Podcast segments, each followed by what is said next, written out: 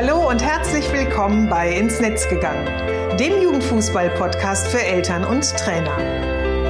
In meinem Podcast zeige ich, wie eine gute Kommunikation zwischen Eltern und Trainern möglich ist.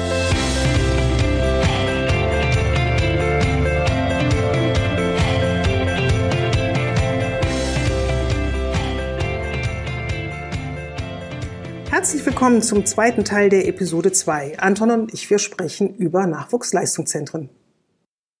Ich würde noch mal gerne kurz im Bogen äh, noch mal zurücknehmen zu dem Thema, ähm, dass ja die Eltern auch mit unterschiedlichen ähm, sicherlich Informationen und auch Voraussetzungen eben ja. ans NLZ herankommen.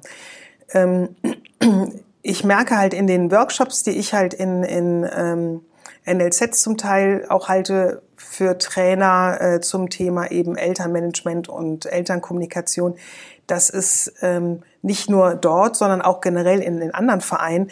Oftmals ja diese Diskrepanz gibt, dass es kein gutes Miteinander zwischen den Eltern und den Trainern gibt, dass da oftmals so diese Gesprächsebene, die es braucht, damit man eben gut miteinander Themen besprechen kann, ähm, vielleicht auch kritische Themen, ähm, es hm. ist ja selten so, dass äh, Eltern dem Trainer auf die Schulter klopfen und sagen, tolles Training gemacht, tolles ja. Spiel oder umgekehrt der Trainer zu den Eltern geht und gesagt, Mensch, das haben sie diese Woche toll gemacht, dass der trotzdem zum Training ja. gekommen ist. Also was ich damit meine, ist, wenn die sich hier auseinandersetzen oder miteinander ins Gespräch gehen, gibt es ja meistens immer ein Konfliktthema auch. Ja. Und ähm, ich äh, dachte damals, für, mir wäre damals zum Beispiel hilfreich gewesen, wenn ich eben einfach diese Sachen, die du gerade jetzt so beschrieben hast, was so ein NLZ ausmacht und mit sich bringt, ja. wenn ich die schon im Vorfeld auch so ein bisschen gewusst hätte. Hm. Ähm, gar nicht, um jetzt zu sagen, äh, damit melde ich jetzt meinen Sohn da nicht an oder das ist nichts äh, für ihn, sondern einfach ein bisschen so, um gewappnet zu sein, so was auf einen zukommt. Hm. Und ähm,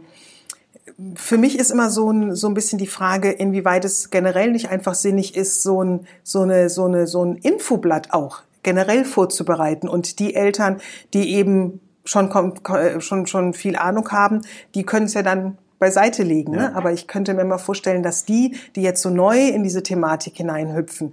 Und ähm, ich finde, und das merke ich so in meinen Workshops vor Eltern auch oftmals, auch die Eltern, die sagen, unser Sohn spielt schon Ewigkeiten. Ich habe selber bei Vätern ne, oftmals so selber früher gespielt äh, oder habe als Trainer gearbeitet, ähm, dass die dann auch Fragen haben, wenn es um das Thema NLZ geht, ja. ne?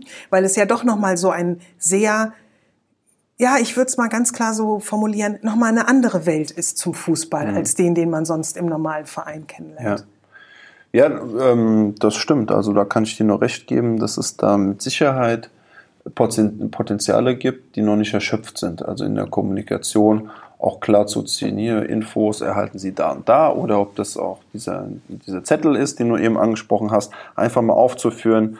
Ähm, wenn Sie Fragen zu den und den hm, Thematiken haben, dann wenden Sie sich an was weiß ich, ob das der pädagogische Leiter ist oder die Sportpsychologin oder der NLZ-Leiter, was macht eigentlich der Chef-Scout, ähm, was ist mit Videoanalyse, dass man anhand solch eines Zettels oder dann noch durch eine Internetpräsenz, auf eine, also eine Homepage-Präsenz, da die Bereiche abdeckt und ein Stück weit ähm, erstmal aufzeigt, aha, das und das wird hier alles angeboten. Das spielt ja dann auch mit rein, dass man die Dimension so ein bisschen einschätzen lernt. Mhm. Allerdings handhaben wir das so, dass wir das schon auch sehr bewusst in die, in die Hände unseres Cheftrainers in der jeweiligen Mannschaft äh, legen, der dann die Neuzugänge auch willkommen zu heißen hat und ähm, denen das auch aufzeigt. Ja, was gibt es, was gibt es für, für Bereiche, wie arbeiten wir, wie sehen Termine aus, ähm, was haben wir hier für eine Kommunikationskultur, wie läuft das mit, mit Eltern, die vielleicht auch unzufrieden sind?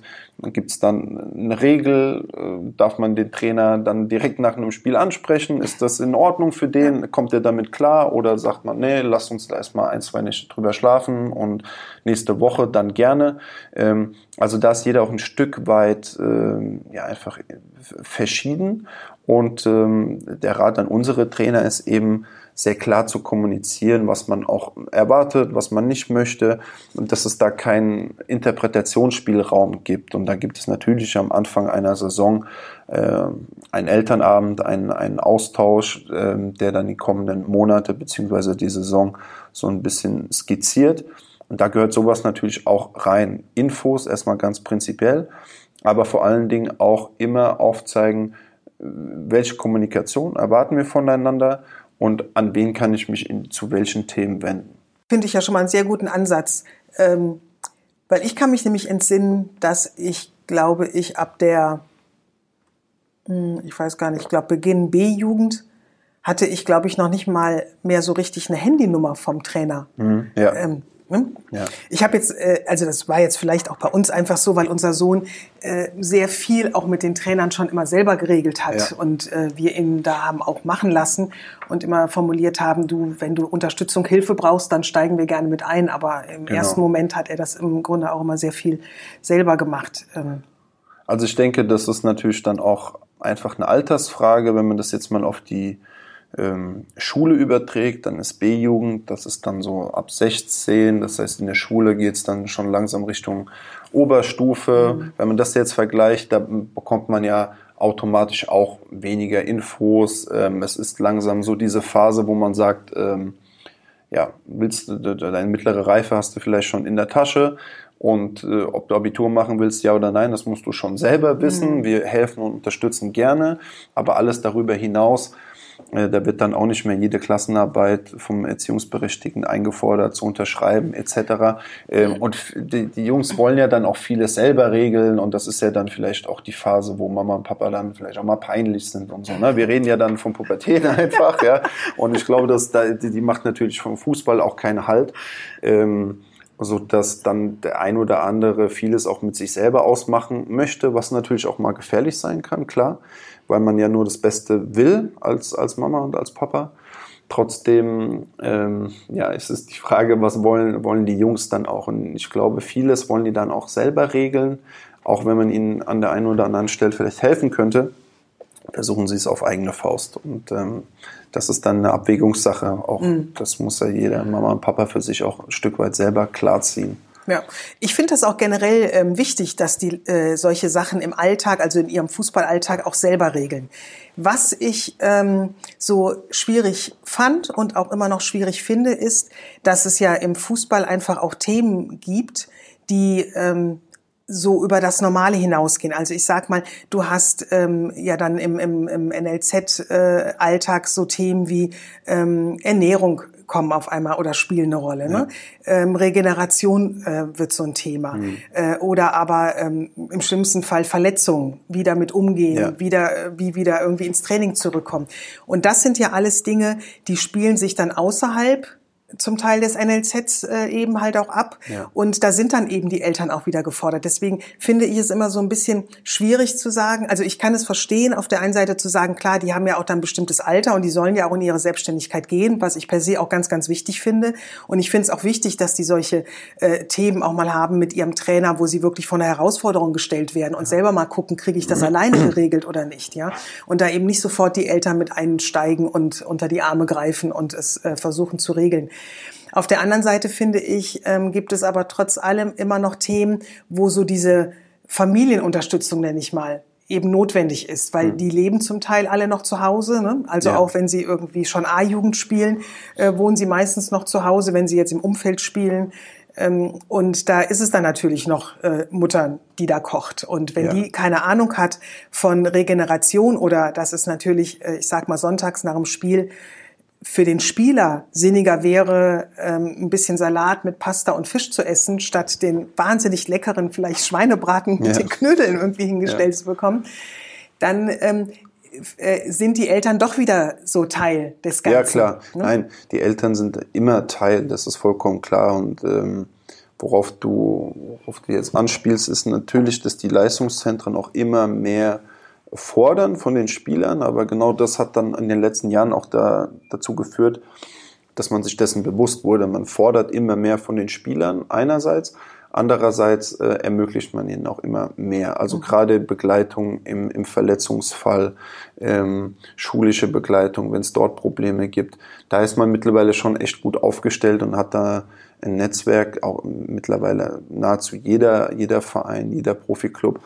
wo man weiß, hier, das ist Reha und das sind auch nicht irgendwie äh, in drei Wochen sechs Termine, sondern das ist tägliches Programm, also sind dann mhm. weiterhin in, auch in die Mannschaften zum Teil integriert ziehen sich gemeinsam um und während der eine dann auf Platz geht und äh, Spaß hat im Fußballtraining, geht der andere in den Kraftraum, arbeitet dort mit dem Athletiktrainer oder dem Reha-Trainer, den es äh, zum Teil auch schon im Hauptamt gibt bei den Nachwuchsleistungszentren. Wir haben seit 1.7.2018 äh, muss jedes NLZ der Kategorie 1, was dann alle Erstligisten betrifft, ähm, einen hauptberuflichen Sportpsychologen haben, mhm. ja, der dann auch genau diese Themen bearbeitet. Also da hat sich schon einiges getan in den letzten Jahren. Die schulische Begleitung ohnehin, das ist schon seit 2012 fest vorgeschrieben, da mindestens einen hauptberuflichen Mitarbeiter zu haben, den äh, die Jungs konsultieren können, wenn es in der Schule klemmt.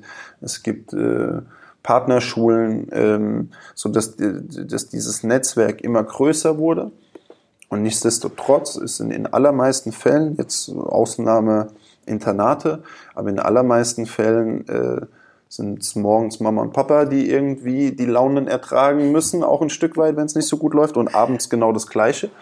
Und die Eltern haben einen riesen Einfluss, das ist vollkommen klar, und sollen sie auch weiterhin haben und ähm, sollen aber auch die, das Gefühl bekommen, das ist unser Anspruch, zu wissen, an wen wenden wir uns, wenn wir eine Frage haben. Ich will nur gar nicht vom Problem reden, aber auch da, auch wenn wir ein Problem haben, wie können wir uns an wen wenden, ohne dass es jetzt als äh, ein Zeichen von Schwäche da fehlinterpretiert wird oder sonst irgendwas. Ähm, das ist ein schmaler Grad, seinen Einfluss als Nachwuchsleistungszentrum maximal ernst zu nehmen, einerseits, ihn aber auch nicht zu überhöhen auf der anderen Seite, weil das ist das, wo wir auch sagen, am Schluss sind es die Eltern, die Verantwortung für ihren Jungen tragen. Wir arbeiten mit dem Sohn deshalb zusammen, weil es ein toller Fußballer ist, haben aber das Ganzheitliche im Blick, ohne jetzt aber auch die Eltern bevormunden zu wollen. Also auch mhm. was einen schulischen Weg betrifft, auch was ähm, außerschulische Aktivitäten betrifft, Hobbys etc. Ähm, man, man ist ein wichtiger Akteur, denke ich, in dieser Lebenswirklichkeit des Spielers als, als Nachwuchsleistungszentrum, aber eben auch nicht der, der alleinige. Es gibt nach wie vor die Eltern, die Freunde, äh, die, die, die Mitspieler etc. Ähm, und als Institution NLZ hat man schon eine große Mitverantwortung, aber vielleicht auch nicht die Hauptverantwortung. Schule haben wir jetzt ganz außen vor gelassen, die Lehrer, die dann natürlich auch einen riesen Einfluss haben. Ähm, das ist eben ein Gesamtkonstrukt.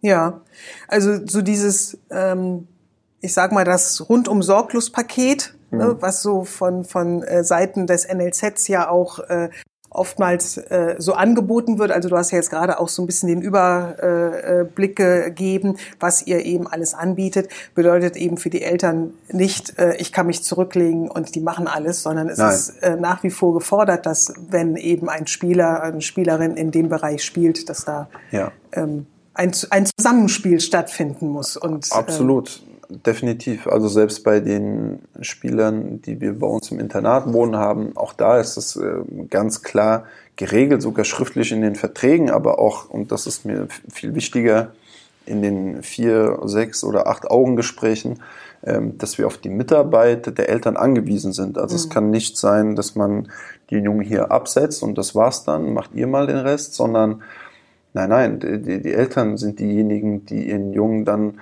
13, 14, 15, 16 Jahre lang großgezogen haben, ihn am besten kennen, den größten Einfluss bisher auf ihn hatten und es auch nach wie vor ähm, haben werden. Und so, dass man das nur mit ähm, Doppelpässen hinbekommt mhm. und nicht mit Pressschlägen, wenn wir jetzt in der Fußballersprache bleiben. Ähm, man ist darauf angewiesen. Also allein auch das Thema Schule, wenn jetzt Eltern sagen, das reicht uns, äh, ein guter Hauptschulabschluss und er soll dann eine Ausbildung machen. Und als, als Verein hat eigentlich so den Anspruch, da soll jeder mal mindestens eine mittlere Reife hinlegen, um dann äh, da, davon ausgehend immer noch das maximale aus sich rauszuholen, was vielleicht auch schulisch möglich ist. Ähm, wenn die Eltern das nicht wollen und sagen, nee, unser Weg für unseren Sohn ist der da und äh, die machen dann eine ordentliche Ausbildung, dann muss das für uns auch in Ordnung sein. Mhm. Und dann müssen wir das auch äh, begleiten und moderieren ähm, und vor allen Dingen koordinieren, dass es mit einem Leistungsfußball ähm, vereinbar ist. Mhm. Du bist ja jetzt auch in deiner ähm, Position als pädagogischer Leiter ja auch so, ich sag mal so der Mittler, ne, so zwischen Fußball und eben Schule ja. oder Fußball und Ausbildung. Und ja. ähm, ich könnte mir halt vorstellen, dass ja vielleicht ähm, der, der, ähm, ich sag mal der, der Cheftrainer jetzt in der Mannschaft ähm, hier und da vielleicht eine andere Haltung zu mhm. so einer Entwicklung eines Spielers äh, hat? Kann das, ist das ähm, bei euch auch so Thema oder? Ja, also es stehen natürlich schon mal Situationen, wo man sagt, boah, der Junge müsste sich jetzt eigentlich mal hinsetzen und dieses und jenes für, was weiß ich, Mathe machen oder Englisch. Und gleichzeitig steht aber ein wichtiges Spiel an vor der Tür und dann ist der Cheftrainer vielleicht nicht begeistert, wenn mhm. er dann vom Training fernbleiben muss. Ähm, wir verfolgen aber schon auch den Ansatz, ähm, dass wir das beides koordiniert bekommen wollen. Und ganz, ganz selten ist es wirklich der, das Problem, dass man einfach keine Zeit hat. Viel häufiger ist es so, dass man die Zeit, die man hat, nicht bestmöglichst und effizient nutzt. Und das ist dann der Ansatz, wo wir sagen, okay, hör zu, hier hast du die die Zeitfenster, komm nach dem Training äh, bzw. nach der Schule, komm direkt zu uns, da kannst du was essen, da können wir dir dann helfen mit den Hausaufgaben oder mit der Klausurvorbereitung oder was auch immer, so dass man zumindest mal eine Fahrtstrecke abnimmt etc. Mhm. Aber abends wirklich de facto, wenn man sich das dann auch vorstellt als als Eltern, äh, entsteht ja dann häufig auch so ein bisschen die Vorstellung äh, oder die, diese mehr, ja, wenn er jetzt nicht Fußball spielen würde, dann würde er etwas für die Schule machen, was ich einfach bezweifle, dass er dann während dem Mannschaftstraining zwischen 18 Uhr und 20 Uhr zwei Stunden was für die Schule macht. Das, das glaube ich nicht. Wir glauben eher, äh, dass es gut tut, ähm, diese Zeitfenster zu schaffen, diese Inseln, wo er, wo er sich hinbewegen kann und zu sagen, hier kann ich jetzt konzentriert was für die Schule machen und dann am, auch am Abend wieder den Kopf frei zu haben fürs Training und ihm das natürlich dann auch wieder gut tut, weil ähm, es ist ja letzten Endes die, die Befriedung seiner Leidenschaft auch am Abend. Das muss man ja immer noch mal immer einordnen. Bei, bei aller Arbeit, die auch dahinter steht, ist das ja das, was ihn, was ihn antreibt auch in, in seinem Leben. Also dass ich kein Fan davon bin, Trainingseinheiten zu streichen. Und mhm. dass ich das, deswegen komme ich da auch sehr gut mit unseren Trainern klar. Nichtsdestotrotz muss man natürlich schon gucken, ähm, dass man die Priorität dann hinten raussetzt. Das ist dann leider in der Schule wie im Fußball. Da entscheidet sich vieles in den Monaten März, April, Mai, so dass es dann schon mal so Kollisionen gibt. Ähm, bekommen wir aber ganz häufig gewuppt, die Situation, und das bekommen wir hin, ohne dass man dann zurückschaut. Und natürlich äh, verfehlt dann auch mal jemand seine schulischen Ziele.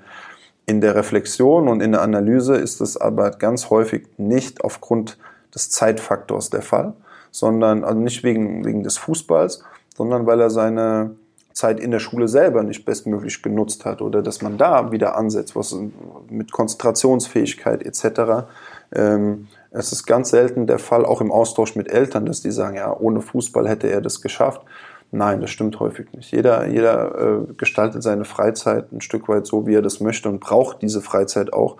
Und unsere ähm, ja, sind eben auf Platz abends und andere sind dann in der Stadt oder sitzen vorm Fernseher oder sind im Kino. Ähm, also dass ich diesen Zusammenhang nicht immer aufmache mhm. und ich deswegen auch wenig Konfrontation mit unseren mhm. Trainern habe. Ja. ja, und man muss ja auch äh, ganz klar sagen, das hast du ja eben auch schon so formuliert, die ähm, Spieler, Spielerinnen in einem NLZ äh, durchlaufen ein duales Ausbildungssystem, genau. nämlich eine fußballerische Ausbildung und eine schulische Ausbildung. Und ähm, jeder ist ja auch anders, wie er mit, ähm, so ich sag mal ganz klar, mit so einer Doppelbelastung auch umgehen kann. Ne? Es gibt welche, denen fällt das total leicht und die kommen, bekommen sich selber auch sehr gut strukturiert in dem, was da so auf sie zukommt. Und es gibt eben auch andere, denen fällt das eben einfach so ein ähm, bisschen schwerer. Ne? Genau. Und äh, das, was du eben gesagt hast, dieses Streichen vom, vom Sport, damit in der Schule mehr passieren ähm, soll oder kann, ähm, diese Gespräche hatte ich zuhauf mit den, hm. mit den Lehrern unseres Sohnes, weil da auch immer so ein bisschen der Ruf nach war und ja. ich ähm, auch überhaupt nicht nachvollziehen konnte, was das denn letztendlich bringen soll. Ja. Und ähm, wenn ich jemanden seine große Leidenschaft und seinen Spaß beschneide, dass er dann diese Zeit in etwas investiert, was ihm vielleicht nur ganz wenig Spaß macht oder nur ja, ein bisschen Spaß genau. macht. Ich muss auch ein Stück weit unterscheiden. Ähm, ich beziehe mich natürlich ein Stück weit auf unsere Partnerschulen, auf unsere Kooperationspartner, die auch Elite-Schulen des Fußballs sind, so dass wir dort möglichst viele Jungs haben möchten, weil wir wissen, dort wird eben entsprechend auch Rücksicht genommen. Dort gibt es ja auch noch mal zusätzliche Trainingseinheiten. Und wenn es also wirklich mal um den Faktor Zeit geht, dann wird da schon auch mal dran geschraubt. Das sei der Vollständigkeit halber auch nochmal gesagt. Und, ähm, dann muss man dann eben konzentriert mal, wenn die einen am schwachen Fuß arbeiten, muss der andere dann eben sich auf seine Englischklausur vorbereiten. Das ist dann schon so. Aber bevor wir an Mannschaftstrainingseinheiten am Abend gehen, da muss schon sehr, sehr viel passieren. Mhm. Also diese Fälle, äh, die kann ich an einer Hand abzählen. Und das sind dann meistens auch Fälle, wo die Eltern im Zusammenspiel mit dem Jungen darauf drängen und sagen, oh, ich krieg's nicht hin, ich muss jetzt mhm. einfach diese Montagseinheit leider ausfallen lassen, ich brauche nochmal einen Abend in der Woche, wo ich aber dann auch wirklich konzentriert mich um schulische Angelegenheiten kümmere, das gibt es schon auch, aber in meinen äh, knapp, nee, über zehn Jahren mittlerweile, in denen ich im NLZ arbeite, kann ich die an einer Hand abzählen mhm. tatsächlich. Mhm. Ja, Anton, ich muss sagen, wir haben jetzt echt ganz viel schon über NLZ gesprochen. Ich glaube, wir haben auch schon so ein bisschen einen ganz guten Einblick jetzt gegeben, mhm. was, was so NLZ bedeutet, was, ist, was der Unterschied zum, zum äh, Verein ist, was so auf Spieler, Eltern zukommen kann. Und ähm, ich sage erstmal ganz, ganz lieben Dank, dass du die Zeit genommen hast. Ja, sehr gerne. Und Danke uns auch. damit in deine Welt genommen hast und wir da so ein bisschen plaudern konnten. Und ähm, ich freue mich jetzt schon auf äh, weitere Episoden mit dir. Sehr gerne. Ähm, zu Themen, die wir uns dann aussuchen werden. Und ähm, ja, solltet ihr Fragen zum heutigen Thema haben oder es etwas geben, was euch gerade beschäftigt, dann schickt mir doch gerne eine Mail an info@susanne-amar.de und ähm, dann schauen wir, dass wir die Fragen quasi in einer der nächsten Episoden dann aufgreifen werden. Und ähm, ja, bis dahin, ganz viel Spaß und tschüss. Tschüss.